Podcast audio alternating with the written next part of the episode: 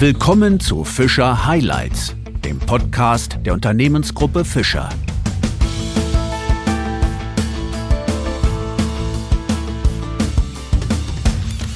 Zu einer neuen Ausgabe von Fischer Highlights begrüße ich Sie sehr herzlich.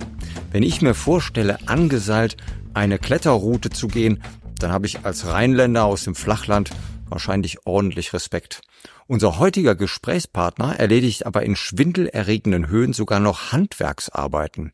Finn Renner vom Deutschen Alpenverein befestigt Wege und Routen für Wanderer und Kletterer. Dabei setzt er auch unsere Fischer-Befestigungsprodukte ein.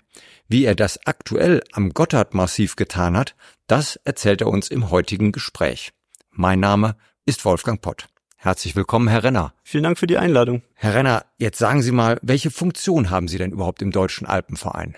Ich bin im Deutschen Alpenverein, vor allen Dingen in der Jugend vom Deutschen Alpenverein aktiv. Einerseits leite ich da eine Gruppe von jungen Erwachsenen in der Sektion Konstanz. Andererseits bilde ich allerdings auch neue JugendgruppenleiterInnen aus und vor allen Dingen auch bestehende fort. Die haben eine einjährige Fortbildungspflicht und da gestalte ich Fortbildung jedes Jahr. Haben Sie da viel zu tun? Ist da der Nachwuchszulauf ordentlich? Ja, der Nachwuchszulauf ist auf jeden Fall da und viele Leute in der Alpenvereinsjugend sind auch sehr wissbegierig. Von daher werden die Fortbildungen jedes Jahr gut gefüllt. Ah ja, wunderbar. Aber das ist ja nicht das Einzige, was Sie tun, denn Sie renovieren ja auch Wege und Routen. Da kamen wahrscheinlich schon viele abenteuerliche und schöne Projekte zusammen, oder? Genau, also mir ist quasi ein Anliegen, dass bestehende Kletterrouten, dass der Absicherungsstandard, den die haben, mit dem Material, was gerade auch früher verwendet wurde, vor vielen Jahren, dass das quasi aktualisiert wird und dass das heutiges, häufig auch rostfreies Material, früher wurde nicht rostfreies Material verwendet, dass das quasi jetzt ersetzt wird. Und das mache ich jetzt die letzten fünf Jahre und bin da viel aktiv. Hab da schon einige Routen eben sanieren können, sagen wir dazu. Also quasi die alten Haken gegen neue Haken austauschen. Genau. Wie viele renovieren Sie denn da so im Jahr in einer Saison? Mm, das ist relativ unterschiedlich. Also es gibt Routen, die quasi nur, wir sagen, eine Seillänge lang sind. Also das heißt irgendwas in der Länge von vielleicht maximal 40 Metern. Da gehen dann schon mehrere Routen im Jahr. Manchmal sind es allerdings auch sogenannte Mehrseillängenrouten. Das heißt, es sind wirklich dann größere Wände bis zu 800, 900 Meter. Da ist man natürlich eine längere Zeit dran. Dementsprechend schwankt es so ein bisschen. Also letztes Jahr zum Beispiel, haben wir drei Mehrseillängenrouten und vier Einseillängenrouten saniert. Oh, das ist ja schon sehr ordentlich. Wie ist Ihre Vorausbildung? Also wie haben Sie das selber gelernt? Wie sind Sie dort reingekommen? Ja, also dieses Hakensetzen ist quasi, kann man begrenzt lernen. Also es ist sehr ähnlich zu den Sachen, die man am Ende auf dem Bau hat. Also quasi die Dübel, die da verwendet werden, sind die gleichen, aber natürlich ist die Materie Fels einfach ein Naturprodukt. Das ist kein genormtes Produkt wie Beton oder sowas. Das heißt, es ist quasi eher so ein Wissen, was man halt weitergegeben kriegt von Leuten, die das schon haben zusammen natürlich mit diesen entsprechenden Setzanleitungen, die es dann gibt, quasi so ein bisschen aber angepasst auf den Fels. Zum Beispiel müssen wir irgendwie herausfinden, ob der Fels, in den wir jetzt bohren, gut ist oder nicht. Und es ist einfach eine Sache, die man nur so von erfahrener Person zu quasi unerfahrener Person weitergeben kann. Es ist nichts, was man jetzt irgendwo lernen kann. Deswegen habe ich das quasi über Freunde, die das eben schon länger machen, dann gelernt.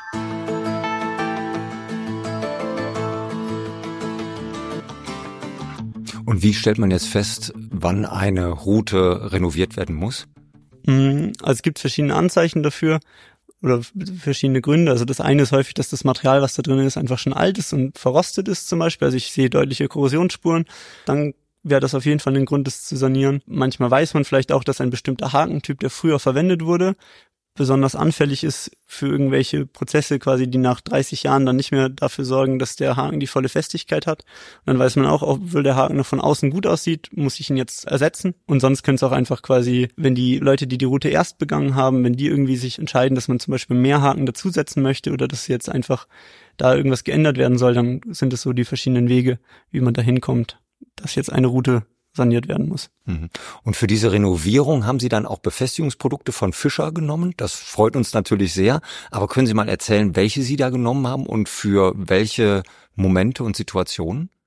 Genau, also wir haben quasi zwei verschiedene Arten von Dübeln, die wir verwenden. Das eine sind mechanische Dübel, so Expansionshaken. Das sind der FAZ 2 Plus, den wir von Fischer verwenden. Oder einen chemischen Dübel, da dann Fischer VS, also die normalen Fischer Schwerlastmörtel. Genau wenn wir jetzt zum, zum vor allen Dingen in Einseillängenrouten unterwegs sind und da irgendwie Sachen machen, dann können wir das meistens aus dem Seil von oben machen, also im Seil sitzend abseilen und dabei die Haken setzen. Dann können wir einen chemischen Dübel verwenden, der hebt einfach deutlich länger Und wir haben aber dieses Problem mit dieser Aushärtezeit. Die stört uns nicht, wenn wir eben Seil hängen. Dann können wir einfach abseilen, die Route quasi für 24 Stunden sperren und danach kann man den Kleber dann einfach voll belasten. Wenn wir jetzt eher im, im Alpineren unterwegs sind, in großen Wänden und so weiter, dann wollen wir selber tendenziell den Haken auch einfach sofort belasten. Und dann verwenden wir äh, mechanische Dübel. Die braucht man einfach nur bohren, reinstecken, anziehen und sie halten sofort. Sie sind sofort belastbar. Das hört sich ja simpel an, aber wenn ich mir jetzt vorstelle, dass sie irgendwo in einer Wand hängen, dann all diese Materialien benötigen, direkt bei der Hand haben müssen, bohren müssen, Dübel setzen und so weiter. Für mich als Laie hört sich das ziemlich kompliziert an. Ist es das auch? Ich würde sagen, es ist nicht kompliziert, aber man braucht eine gewisse Organisationsfreude daran, dass man da jetzt auch die ganzen Sachen, die dann so am Gurt hängen, irgendwie sortiert bekommt und sich da nicht in den ganzen Sachen verheddert. Weil wir wollen ja natürlich auch irgendwie alles an uns festhängen. Wenn uns die Bohrmaschine oben in 500 Metern runterfällt, dann ist sie weg, dann ist sie nicht mehr da. Das heißt, die hängt irgendwo am Gurt dran. Gleiches gilt für den Hammer, den Schraubenschlüssel und so weiter. Und natürlich auch irgendwie für die Haken selber, wobei wir die jetzt nicht extra anbinden, aber die hängen ja auch noch irgendwo an einem rum. Und dann muss man da irgendwie den Überblick bewahren und sich nicht verheddern.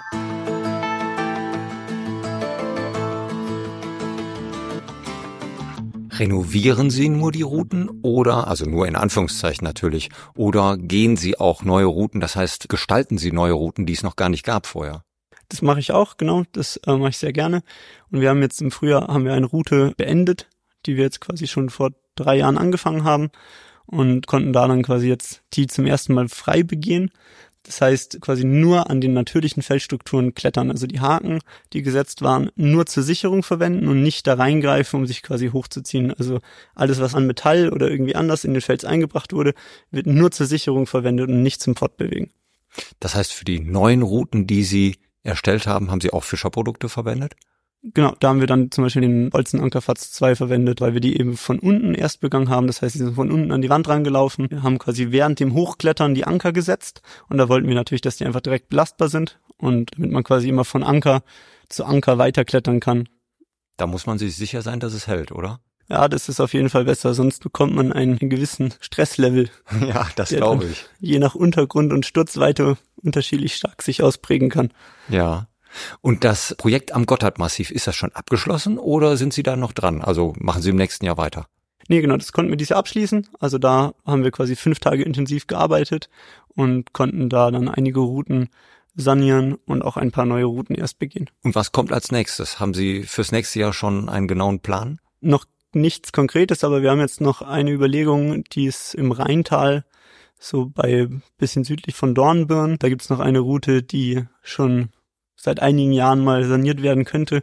Die ist auch schon seit einiger Zeit niemand mehr geklettert, weil die insgesamt recht wenig Haken aufweist und quasi ein recht hohes ja, Gefährdungspotenzial, dass man auch mal weiter durch die Gegend fliegt.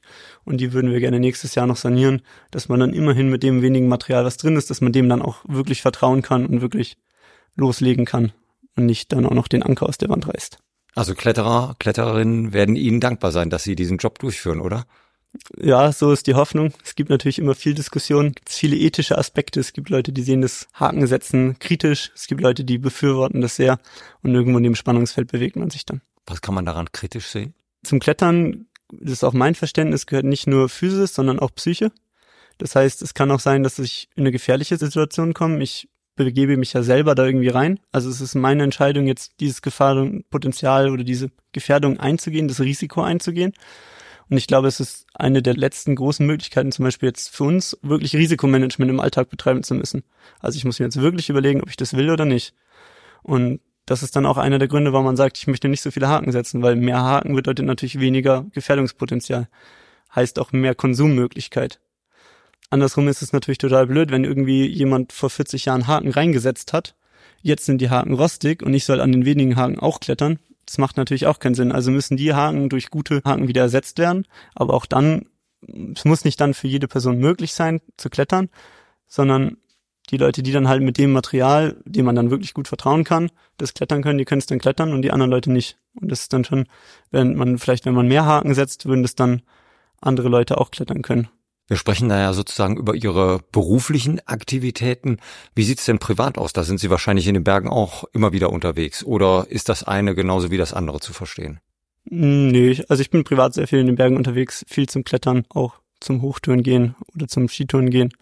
Genau. Mhm. Das vor allem in den Alpen oder sogar darüber hinaus auch mal? Mm, vor allen Dingen in den Alpen. Und da haben Sie da ein spezielles Gebiet, was Sie besonders interessiert und reizt? Mm, ich bin besonders gern da auch am Gotthardmassiv quasi im, im Göschener Albtal heißt das Tal unterwegs. Ich finde das das schönste Tal in den Alpen. Und genau, da habe ich einige Routen saniert, auch selber Erstbegehung gemacht. Und das ist ein sehr, sehr schönes Tal voller Fels. Naja, das heißt, wenn Sie mit anderen dort auch gehen, können Sie auch zeigen, wo Sie da schon gearbeitet haben, wo Sie schon aktiv waren. Auf jeden Fall. Ah, sehr, sehr spannend. Und was haben Sie so als Ziel gesetzt für die nächsten Jahre? Gibt es irgendeinen Gipfel, wo Sie sagen, also der muss unbedingt noch kommen, da war ich noch nicht? Mm, es gibt so verschiedene Sachen, die man natürlich immer im Hinterkopf hat beim Bergsteigen einen ganz konkreten Gipfel zu planen, finde ich immer ein bisschen schwierig, weil das ja sehr, sehr abhängig ist von den Verhältnissen, nicht nur vom Wetter, sondern auch einfach jedes Jahr, wie viel Schnee ist gefallen und so weiter. Aber es gibt jetzt schon zum Beispiel noch die Grand Charras im Mont Blanc Gebirge. Da würde ich gerne mal eine der Nordwandrouten klettern, die nicht so viel geklettert wird, weil die doch sehr abhängig davon ist, wie viel Eis wächst jedes Jahr. Ja, Herr Renner, dann können Sie davon ausgehen, dass ich auf jeden Fall von unten zugucken würde, wie Sie dort hochsteigen, Sie nicht begleiten werde, aber Respekt für Ihre Arbeit und für das, was Sie tun in den Alpen, auch für andere Kletterer, Klettererinnen, also große Klasse und dass Sie natürlich unsere Fischerprodukte verwenden, freut uns natürlich noch umso mehr. Ganz herzlichen Dank, dass Sie heute uns mitgenommen haben auf Ihre Touren und Ihre Reisen und die Arbeit in den Alpen. Alles Gute für Sie und danke für Ihren Besuch bei Fischer Highlights. Sehr gerne, vielen Dank.